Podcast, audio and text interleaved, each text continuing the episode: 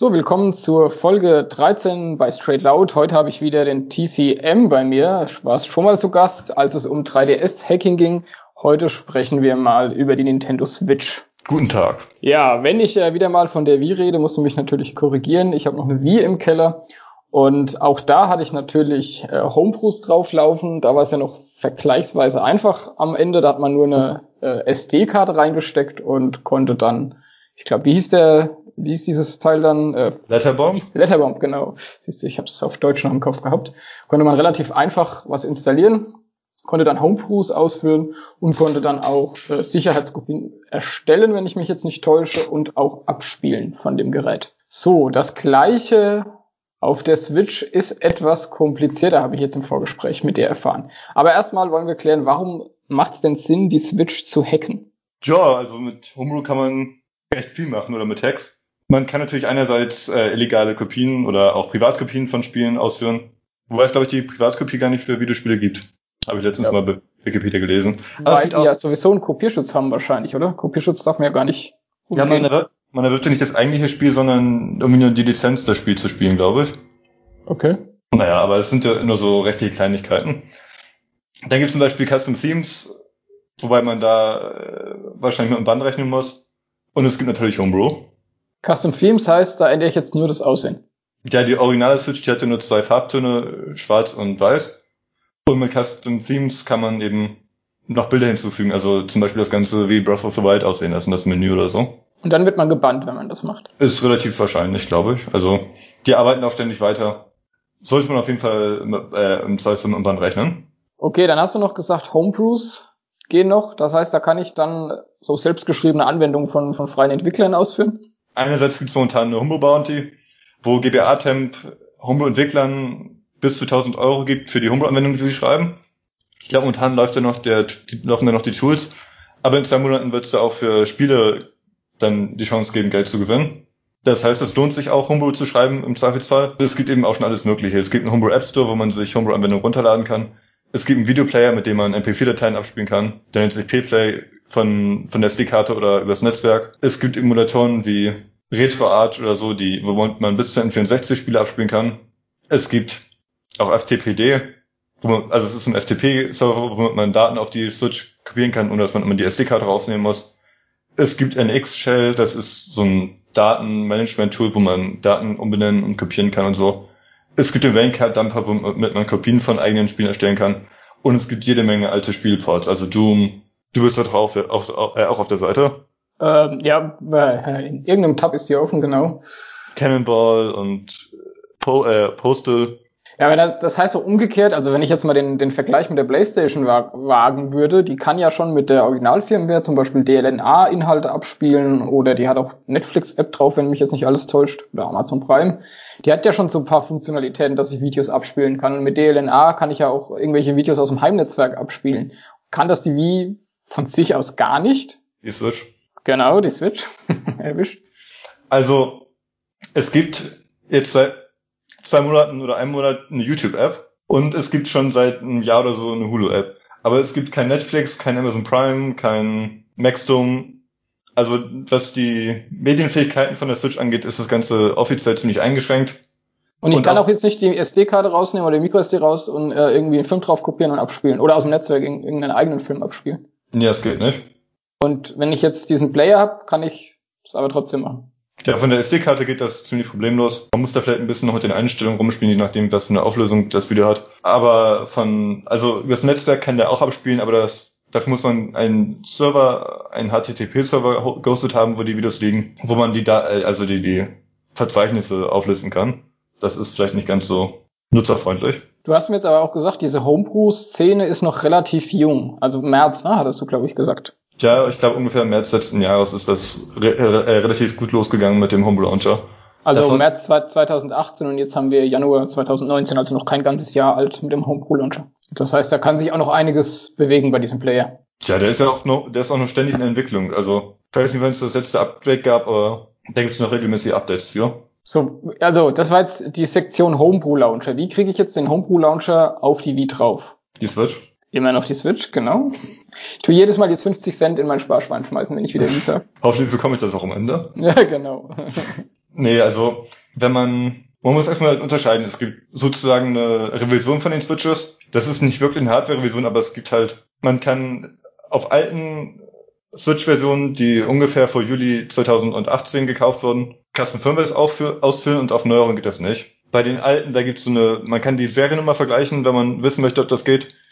Da werde ich, da wird, YouTube wird wahrscheinlich ein Video, äh, ein Post in die, in der Beschreibung verlinken oder so. Genau. Wo dann steht, welche Konsolen sicher sind und welche man, welche wahrscheinlich schon gepatcht sind. Und was muss ich dann tun, damit der startet? Also ich glaube, über die Custom Firmware reden wir gleich nochmal. Das heißt, wenn die Konsole gepatcht ist, dann momentan gibt's da noch nichts für, aber das sollte jetzt die nächsten, in der nächsten Woche oder so im Pegasus reingezogen werden. Aber ich glaube, das müsst ihr googeln, wenn ihr das benutzen wollt, weil die Installation ziemlich kompliziert ist und ich glaube, das ist eher für Homebrew-Entwickler gedacht. Okay, also brauche ich jetzt extra Hardware dafür oder muss ich eine Custom Firmware ausführen, um den Homebrew Launcher auszuführen? Also äh, ist, ich glaube, der normale Nutzer, der sollte eine Custom Firmware benutzen. Okay, und die, die Kompatibilität ist, äh, also ob ich jetzt nur den Homebrew Launcher ausführen will oder Custom Firmware machen will, das ist nur abhängig davon, ob diese Konsole gepatcht ist oder nicht. Ja, zu diesem Zeitpunkt. Es kann natürlich immer sein, dass irgendwann ein neuer Exploit rauskommt, womit auch neue Switch-Konsolen Custom Firmware ausführen können, aber zu diesem Zeitpunkt sollte sie nicht gepatcht sein. Also nicht gepatcht und äh, du sagtest jetzt am besten dann eine Custom Firmware drauf und dann den Homebrew Launcher ausführen. Habe ich das richtig verstanden? Ja, die Custom Firmwares, die vereinfachen das sozusagen. Also der, da ist der Homebrew Launcher oder zumindest die Möglichkeit, den Homebrew Launcher zu starten, schon direkt implizit. Zum Beispiel bei Atmosphere oder bei allen Custom Firmwares, da kann man eigentlich das Album starten auf der Switch und dann wird der Homebrew Launcher gestartet. Okay, ja, dann äh, können wir ja zum nächsten Thema eigentlich gleich springen zu den Custom Firmwares. Ja, äh, ja, jetzt ist die Frage, wie, wie bringe ich die denn auf die Switch drauf? Wieder die gleiche Frage wie vorhin. Tja, also man braucht eine Büroklammer und ein USB-A zu C-Kabel und ein Computer oder ein Handy, beziehungsweise ein USB-Kabel, das womit man das Handy oder den Computer mit der Switch verbinden kann. Beim Computer ist es normalerweise USB-A zu C. Dann braucht man so ein paar Programme und muss die Büroklammer in die rechte Joy-Con-Schiene, also in die von dem roten Joy-Con, wenn man jetzt die neonfarbene Konsole hat, schieben, da zwei Kontakte kurz schließen, den ersten oder den siebten mit dem zehnten. Und dann muss man zusehen, dass die Switch ausgeschaltet ist. Man kann die Power Plus Taste gedrückt halten und die Power Taste gedrückt halten, solange die Switch verbunden ist. Und dann wird der sogenannte RCM gestartet, der Recovery Modus. Und da kann man dann eine Payload über das Handy oder den Computer schicken. Ich habe jetzt auch schon gesehen, es gibt solche kleinen äh, ja, Dongles, will ich es mal nennen, die wahrscheinlich genau das machen, was die Büroklammer macht. Ne? Wenn man dafür Geld ausgeben möchte, weil man vielleicht nicht immer ein USB-Kabel fürs Handy und für die Switch mitschleppen möchte, dann kann man sich einfach so ein Dongle kaufen. Gibt's bei allen möglichen Läden, also bei, bei allen möglichen Läden, wo es auch Flashkarten gibt, für 15 Euro oder 20 Euro. Oder ja, da gibt's ja zwei verschiedene Sachen. Da gibt's ja einmal das, was diesen Kontakt überbrückt und einmal das, was in diesen USB-Port reinkommt, oder? Ja, also wenn man sich so ein USB-Port-Ding holt, dann sind die, ist der Kontaktüberbrücker meistens schon dabei. Okay. Und da gibt es zum Beispiel den R4S von R4i, SD, äh, R4i-SDC.com, den Ace NS oder den SX Pro, wobei der SX Pro zusammen mit dem SXS mit der Kassenfirmware verkauft wird. Ach so, und es gibt auch welche, die sind quasi, werden quasi leer verkauft und äh, die Firmware muss ich dann erst draufspielen, oder wie? Ja, die Payloads, um die Firmware zu starten, sind dann schon drauf und dann muss man halt noch die Kassenfirmware auf die SD-Karte kopieren. Du hattest jetzt von einem Ace-Gerät gesprochen. Ist da schon ein OS drauf oder was ist da drauf? Wenn ich da sind die Payloads drauf. Das heißt, man muss dann noch die Custom-Firmware selber auf die SD-Karte von der Switch kopieren, aber dann kann man einfach die Dongle reinstecken und starten. Ach so, die, die Payload auf diesem Switch, die macht nur diesen Zugriff dann auf die SD-Karte möglich und dass man dann die Auswahl hat. Ja, die startet sozusagen die Custom-Firmware von der SD-Karte. Man braucht auch für unterschiedliche Custom Firmwares normalerweise unterschiedliche Payloads, also unterschiedliche Daten auf den Dongles. Aber der AceNS, der, da kann man die wechseln, die Payload. Und die sind, da sind auch schon mehrere drauf. Ja, was, was gibt's, was heißt denn unterschiedliche Payloads? Ja, sind sozusagen, das ist der Code, der dann die Custom Firmware ausführt. Und da gibt's halt für unterschiedliche Custom Firmwares unterschiedliche Codes. Ach so, also die, diese Payload ist schon, muss schon kompatibel sein zu der Custom Firmware, die ich dann am Ende ausführen möchte. Tja, aber die, also die kann man sich auch notfalls im Internet runterladen. Die Payloads? Ja. Und die Custom Firmwares? Also, das heißt, ich brauche gar nicht viel Zusatzhardware, wenn ich jetzt mal zusammenfasse. Ich brauche eine Büroklammer, hat man ja immer zu Hause. Vielleicht noch dieses, ja gut, den, ja, ja. Wenn ich, wenn ich zu faul bin, die Büroklammer zu biegen dann, oder? Ja, man sollte auch aufpassen, dass man nicht die falschen Pins äh, kurz schließt und so. Also, der Jig ist, glaube ich, auch besser für die Switch-Kontakte. Wenn man plant, häufiger eine Custom Firmware auszuführen, sollte man, glaube ich, irgendwann entweder einen Jig selber machen oder sich kaufen. Ach so, und, und du hattest ja auch gesagt, diese, ähm, also ich kann das jetzt bei der Wii tatsächlich so, dass man die ja dauerhaft installiert hat, diese Custom Firmware. Bei der Switch ist es jetzt wiederum so, dass ich die quasi bei jedem Hochfahren einmal diesen Recovery-Modus starten muss, oder? Ja, sobald man die Switch komplett ausstellt, das heißt nicht in den Standby-Modus gegangen ist, sondern die komplett aus ist, dann ist halt die Custom Firmware sozusagen weg. Und dann muss man wieder den Recovery-Mode neu starten mit dem Jig und dem, den, der Tastenkombination. Dann lohnt sich der Jig tatsächlich äh, wenn man das so öfters machen muss. Ja, es gibt auch noch sowas, das nennt sich Auto RCM, dann kommt man direkt beim Starten der Switch in den Recovery Mode, aber ich glaube, das macht das wieder zu kompliziert.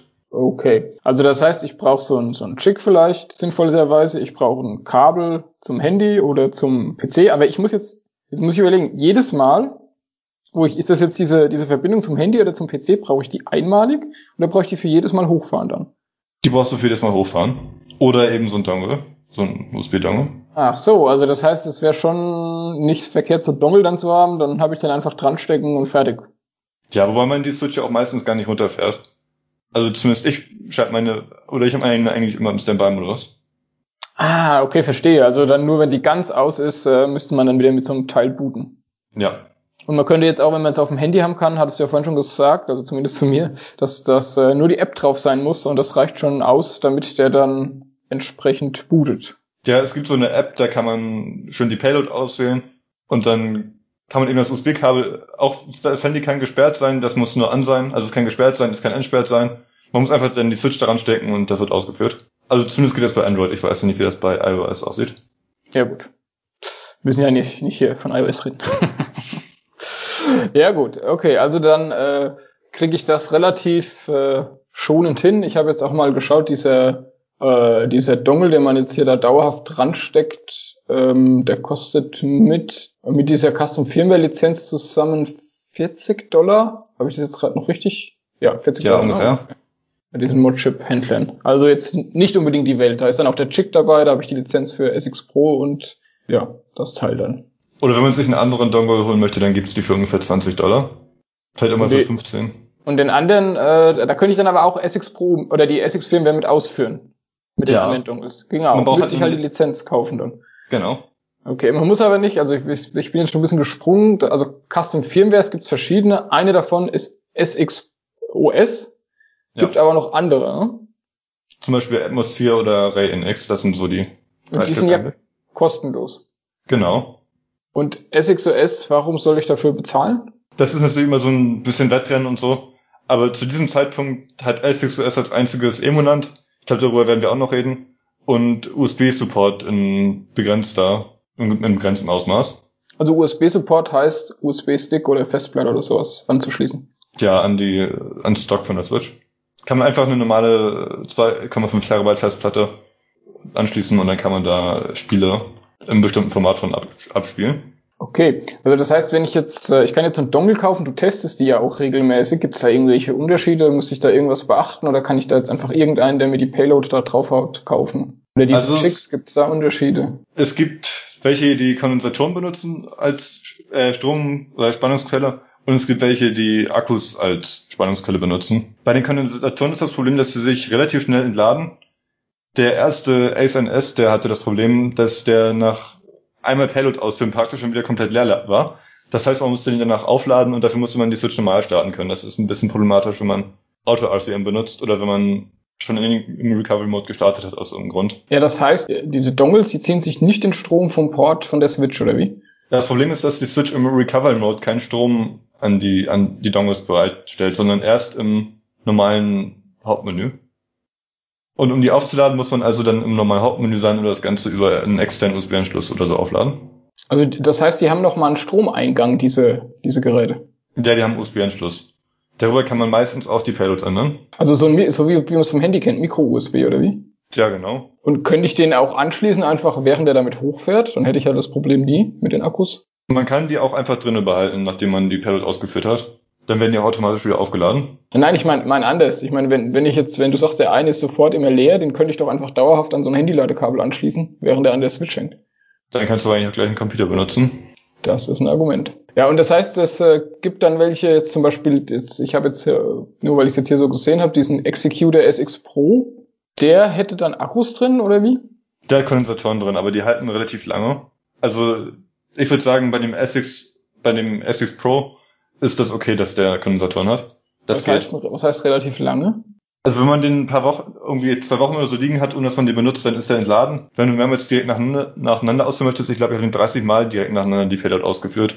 Und das ist da kein Problem. Und sobald die, die, äh, die Switch aber jetzt äh, hochgefahren ist, äh, also egal ob Custom Firmware oder Originalmenü, dann zieht er wieder Strom und kann sich dann aus diesem Anschluss, an dem er steckt, wieder aufladen.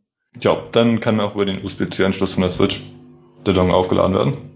Also dann, das heißt, im, im normalen Betrieb äh, werde ich da kaum was von merken, außer der, der liegt halt mal, ich bin im Urlaub, kommt zurück und der ist halt entladen, dann muss ich ihn einmal laden, kurz oder wie, und dann geht's weiter. Dann muss man, oder dann kann man die Switch einfach normal starten, den reinstecken.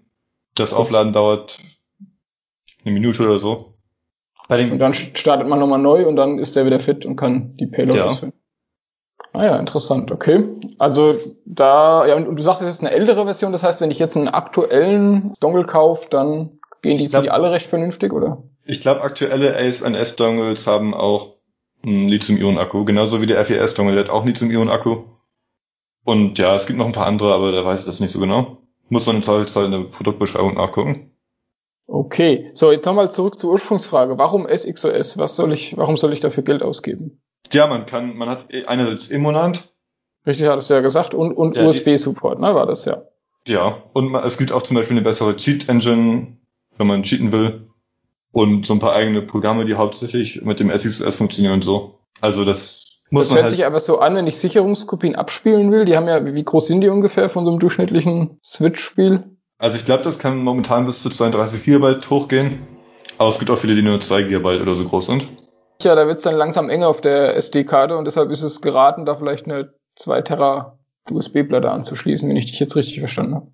Genau, man kann die entweder auch über kostenlose Custom Firmwares die Spiele als NSP holen, also dumpen oder auch konvertieren. NSP die, heißt was? Das ist sozusagen wie bei beim 3DS das CIA-Datenformat. Das kann man, das sind sozusagen die eShop-Titel und so. Also Updates und Spiele, die man gekauft hat, gekauft hat und so, die werden normalerweise nur als NSP ausgeliefert sozusagen. Also die man online gekauft hat.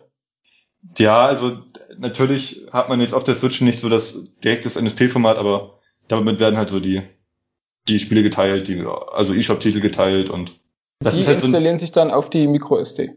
Genau, in das Hauptmenü, wie als wenn man sich ein Spiel im eShop gekauft hätte. Und damit bin ich aber limitiert darauf, auf die Größe der MicroSD.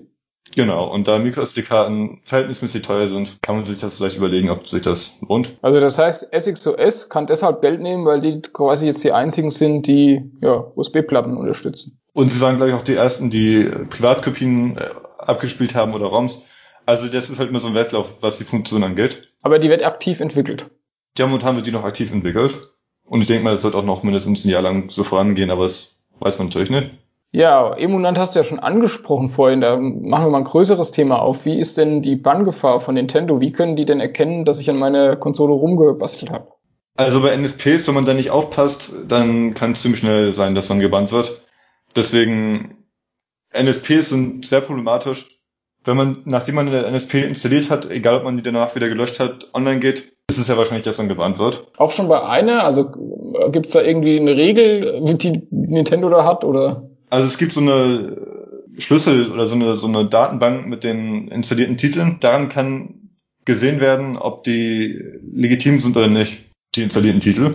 Weil die, natürlich habe ich ja die Titel, die ich offline kaufe, also als, als Cartridge habe, die kann ich ja in der Regel gar nicht installieren, oder? Also die dürfte es ja als NSP gar nicht geben. Ja, aber, aber auch bei NSPs von richtigen Spielen. Da gibt es irgendwie die Möglichkeit, dass Nintendo das erkennt.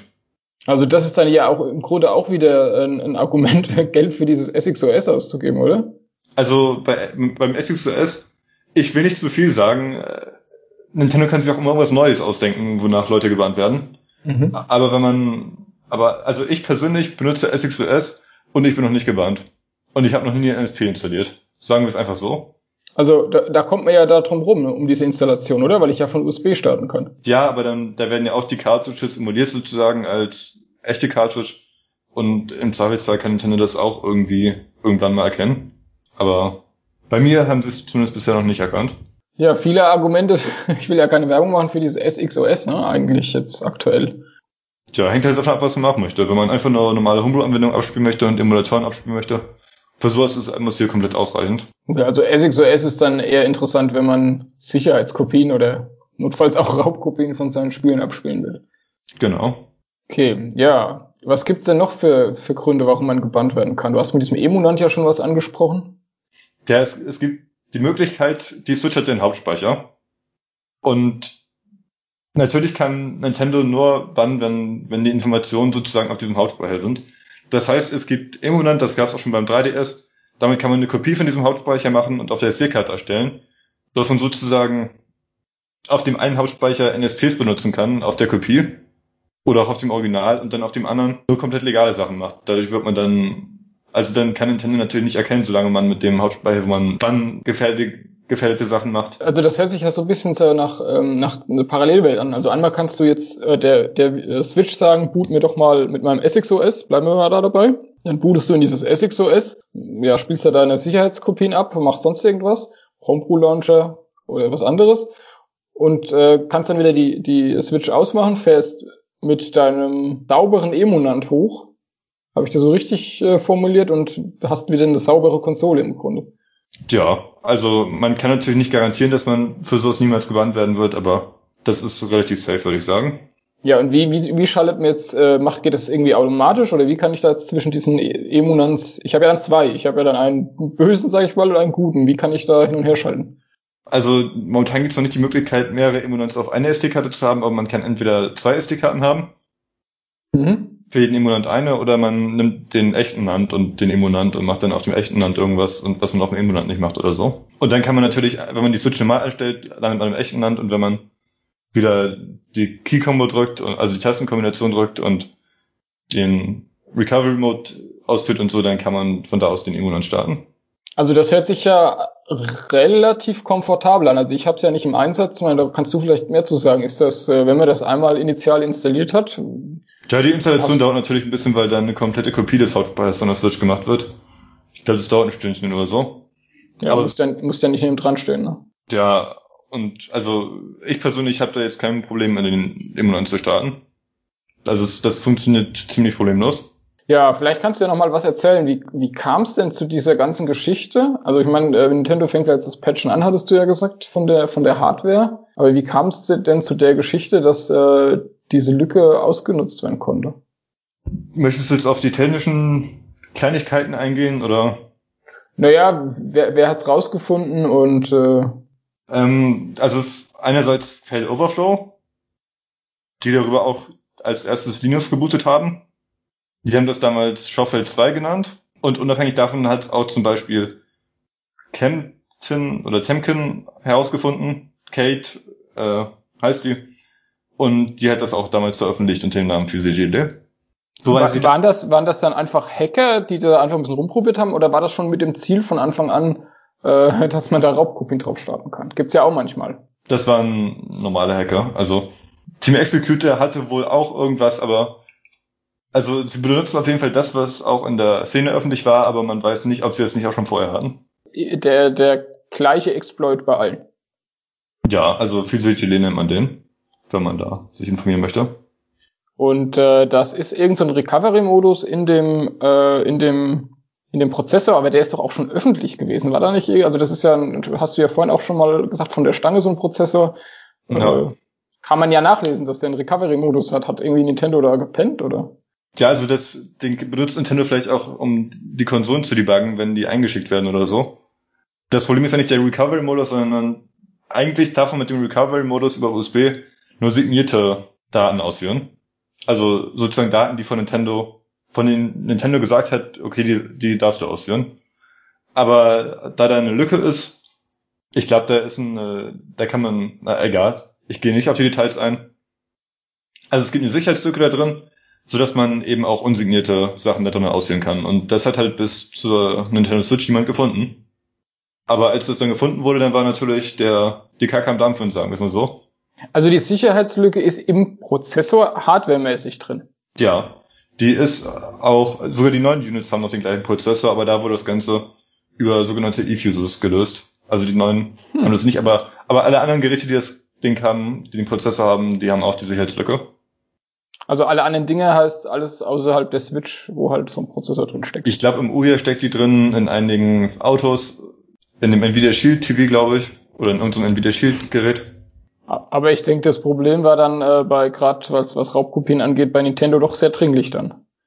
Tja, also selbstfahrende Autos oder so, die sollten vielleicht auch nicht unbedingt so einfach gehackt werden, aber man muss natürlich auch Hardwarezugriff dazu haben. Und das Problem hat, glaube ich, hauptsächlich Nintendo. Ja, und die, die Autohersteller sind ja bekannt dafür, dass sie sehr nachlässig mit ihrer Sicherheit von den Autos umgehen. Aber genau, ja. wird, dann, wird dann an Nintendo hängen bleiben.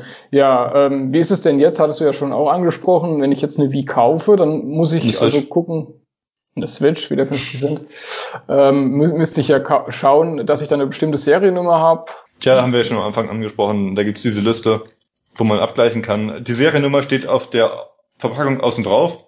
Die fängt mit XAJ hier in Europa an. Und dann kann man auf der Liste nachgucken, entweder fängt die mit 1 an, also XAJ1, XAJ4 oder XAJ7. Und dann kann man danach gucken, welche Seriennummer denn dafür einen zutrifft und ob die jetzt kleiner oder größer ist als die, die da stehen. Und dann weiß man eben, ob die Konsole hackbar ist oder nicht. Also einfach mal damit mit der Liste in den Mediamarkt laufen. Zum Beispiel, also ich habe mir die damals, als ich meine Switch gekauft habe, also habe ich auch Seriennummern verglichen, aber aus einem anderen Grund. Und ich habe mir die damals auf einen Zettel geschrieben und bin einfach an den Mediamarkt gegangen, da waren alle schon gepatcht. Also man kann sich das eigentlich auch merken. Das sind nur drei Zahlen. Und wie also, bist du an deine dann gekommen am Ende? Ja, ich bin dann am Ende zu Toys R Us gegangen, die hatten noch ältere. Und auch wenn du, wenn du die heutzutage... Offline-Laden oder online? Offline. Also wenn, du, wenn du heutzutage noch eine hackbare Switch holen möchtest, dann ist die, am besten ist die Chance bei irgendwelchen Läden, die nicht unbedingt für so Videospielkonsolen bekannt sind, da sich einen zu kaufen. Also zum Beispiel bei Toys R Us oder bei irgendwelchen Großverkäufern, Marktkauf oder so. Ich denke, da ist dann die Chance, noch eine, äh, noch hackbare Switch zu finden, am größten. Ich habe auch gelesen, dass äh, wiederaufbereitete Switches dann schon von Nintendo gepatcht werden. Also die, die können auch die alten nehmen und können die dann wieder fit machen, oder wie? Nee, das sollte eigentlich nicht gehen, weil diese E-Fuses, mit denen das in den neuen Versionen gepatcht wurde, die kann man eigentlich nur einmal durchbrennen. Also ich kann mir eigentlich nicht vorstellen, dass, also. Hatte ich bei die, auf dieser Liste, jetzt muss ich gerade mal gucken, ob ich den Tab hier noch offen habe, da bei GBA Temp, gab es da nicht irgendwas refurbished oder irgendwas? XAW9 refurbished consoles directly from Nintendo, no informations. Okay, but very possible all patched. Ich weiß, also das klingt auch eher so nach welchen, die man dann direkt von Nintendo kauft oder so. Und das ist dann ja auch wieder eine eigene Nummer. Die haben dann ja nicht mehr XAJ1, 4 oder 7. Okay, also das wäre dann der Weg, sich so eine Konsole zu beschaffen oder halt eine gebrauchte wahrscheinlich, ne? Wäre wär ja auch eine Möglichkeit. Tja, also auf eBay gibt's da sicherlich irgendwelche. Da kann man sicherlich auch die Verkäufer nicht fragen, ob die mal die ersten vier Ziffern von einer Seriennummer oder so oder die ersten fünf oder sechs Ziffern von einer Seriennummer Ruhe wachsen lassen können. Und dann sollte das auch geklärt sein. Okay, aber bei dem neuen ist erstmal die Lücke wieder zu. Wie stehen denn die Chancen, dass da eine neue Lücke gefunden wird? Dass man auch mit den neuen dann die. Also, so aktiv wie die Switch-Szene ist und so könnte Leute wieder drin sind, bin ich mir relativ sicher, dass die alle schon irgendwann gehackt werden, wenn sie nicht vielleicht sogar schon privat gehackt wurden. Aber wann und ob was öffentlich, also es kommt sicherlich irgendwann was öffentlich, aber wann, wer weiß. Okay, da müssen wir einfach abwarten. Ja, gibt's denn sonst noch was Interessantes, was man mit der Switch anstellen kann? Man kann zum Beispiel Linux starten, aber leider werden, leider interessiert sich da kein Entwickler wirklich für. Und deswegen sind die alle ein bisschen veraltet, die Linux-Distributionen. Und es gibt Lacker, was Linux sozusagen nur mit RetroArch, also das ist eine minimale Linux-Distribution, wo RetroArch drauf läuft. Damit laufen einige Emulatoren besser als ohne, aber Linux hat eben noch viele Einschränkungen, weil sich da niemand wirklich für interessiert. Also ein paar, paar Hardware-Einschränkungen. Also man kann zum Beispiel nicht das Dock benutzen, und man kann WLAN nur nach einem Neustart benutzen und man kann Audio nur über Bluetooth ausführen. Bei älteren Revisionen oder bei älteren Linux-Versionen ist das wohl noch ein bisschen problematischer. Okay, also für den einfachen Nutzer ist dann die Custom Firmware wahrscheinlich die Waffe der Wahl und dann am besten SXOS, wenn ich das jetzt so rausgehört habe. Ja, also wie gesagt, für Homebrew oder wenn man das auch einfach nur austesten möchte oder so, App muss jetzt ja kostenlos, kann man sich einfach runterladen, auf die SD-Karte ziehen, kann man ausprobieren wenn man irgendwann der Meinung ist, dass der Speicherplatz nicht ausreicht oder wenn man Emulant benutzen möchte oder so, kann man ja auch immer noch SXS kaufen. Aber mit Atmosphere gehe ich doch dann, dadurch, dass ich diese Emulant-Modifikation nicht habe, äh, gehe ich doch dann das Risiko ein, auch mal gebannt zu werden, oder? Ja, natürlich sollte man, bevor man NFPs installiert, ein Backup machen und das erst, also und das irgendwo sicher bewahren, dass man das im Zweifelsfall wiederherstellen kann. Okay, und wenn man NSPs, wenn man jetzt NSPs installiert, ja, da ist mir ja schon Gefahr gebannt zu werden, ist ja dann schon wieder da, ne? Tja, also wenn man, wenn man weiß, was man macht, kann man vielleicht auch NSPs installieren, ohne dabei gebannt zu werden.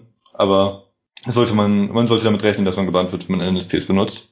Ja, also ich finde es ich find's interessant, das ganze Thema auch schlicht und ergreifend gar nicht mal wegen den äh, Sicherheitskopien, die man dann abspielen kann. Das wird wahrscheinlich für die meisten der Anreiz sein, aber dass man so äh, ja Basics, Basics oder so, so absolute Standardfunktionalitäten wie äh, ja, Videos abspielen, dass das Gerät das gar nicht kann. Also ich meine, das kann es ja hardware-technisch, aber die Software blockiert ja einen wieder weg. Ne? Ja, also ich benutze auch P-Play regelmäßig, um da so eine alte Serie drauf zu gucken und so.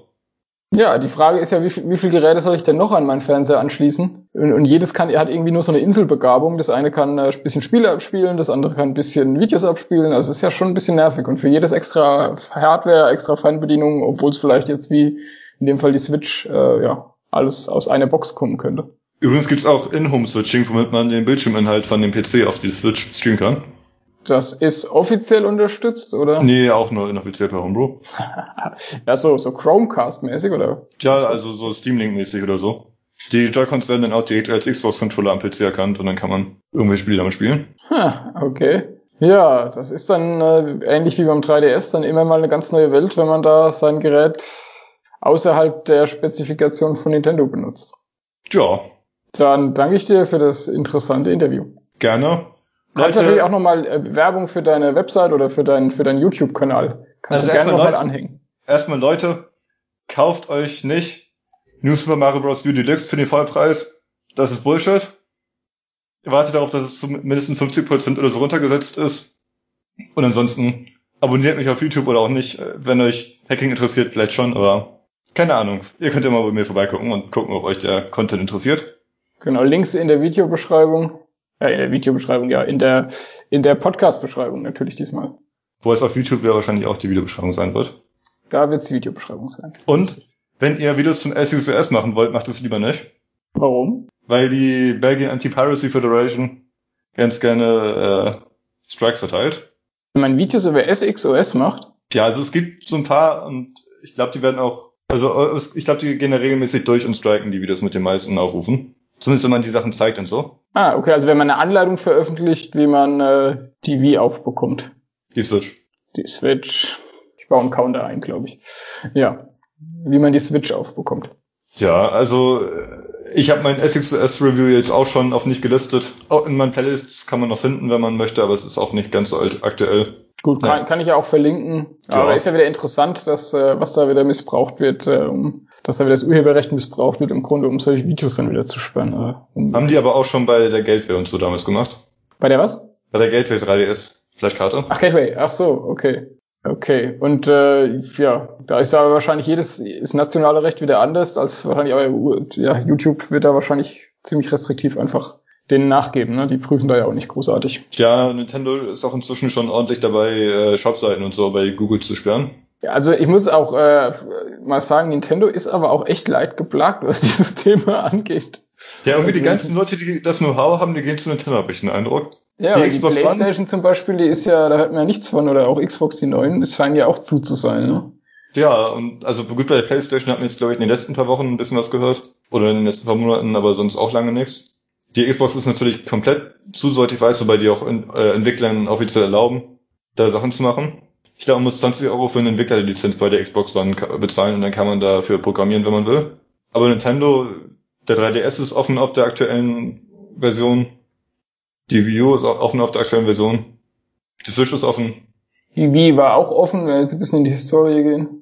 Der DS war ja auch äh, super einfach mit den Micro-SD-Karten, oder wie es jetzt auch beim 3DS wieder ist, ne, mit dem Micro-SD rein und los geht's.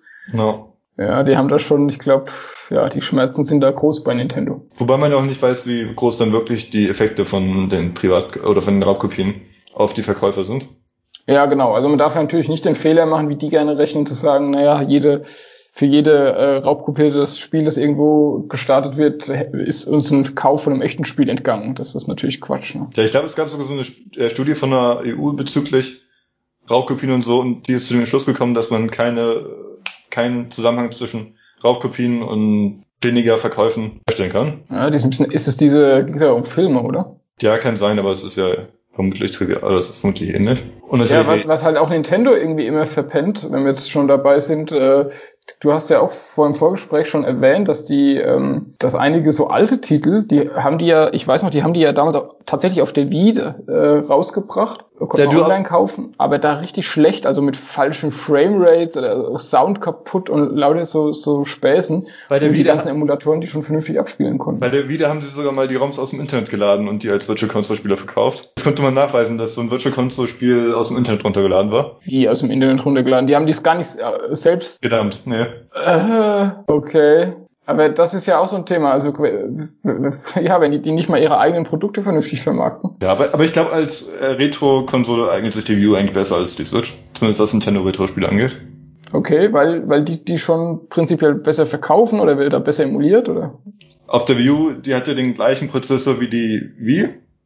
Die den gleichen Prozessor wie die, wie der GameCube hat. Das heißt, die laufen schon mal nativ, die drei Systeme. Und dann laufen noch die ganzen Retro-Spiele über äh, offizielle äh, Virtual Console und Retro Arch und so. Also ich glaube, was Emulation angeht, ist die Wii U momentan noch besser. Ah ja, interessant, okay. Na gut, und es gibt ja jetzt von der Switch, die wird ja die nächsten paar Jahre auch noch die aktuelle Nintendo-Konsole dann sein, ne? Ja, aber ich glaube nicht, dass man da irgendwann Wii-Spiele jemals gut draufspielen kann. Ja, gut, diese, diese neueren Konsolengenerationen, die nicht ganz so alten, das ist immer schwierig, die zu emulieren. Braucht ja, glaube sechsfache Leistung, habe ich mal gelesen, dann brauchen wir, um so ein Spiel zu emulieren. Ich habe irgendwo mal zehnfach gelesen, aber. Oder zehnfach, ja, geht in die, geht in die ähnliche Richtung. Na. Ja, gut, dann danke ich dir und. Gerne, ja, gerne. Vielleicht haben wir ja wieder mal ein Thema, aber ich glaube, das sind deine beiden Konsolen, die du hast, ne? Der Nintendo 3DS ich hab, und. Also ich habe noch ältere DS-Konsolen und eine Wii U, aber jetzt keine anderen Hersteller. Keine aktuellen. Na gut, dann danke ich dir. Mach's gut. Gerne. Man sieht es sicherlich irgendwann oder schreibt sich irgendwann.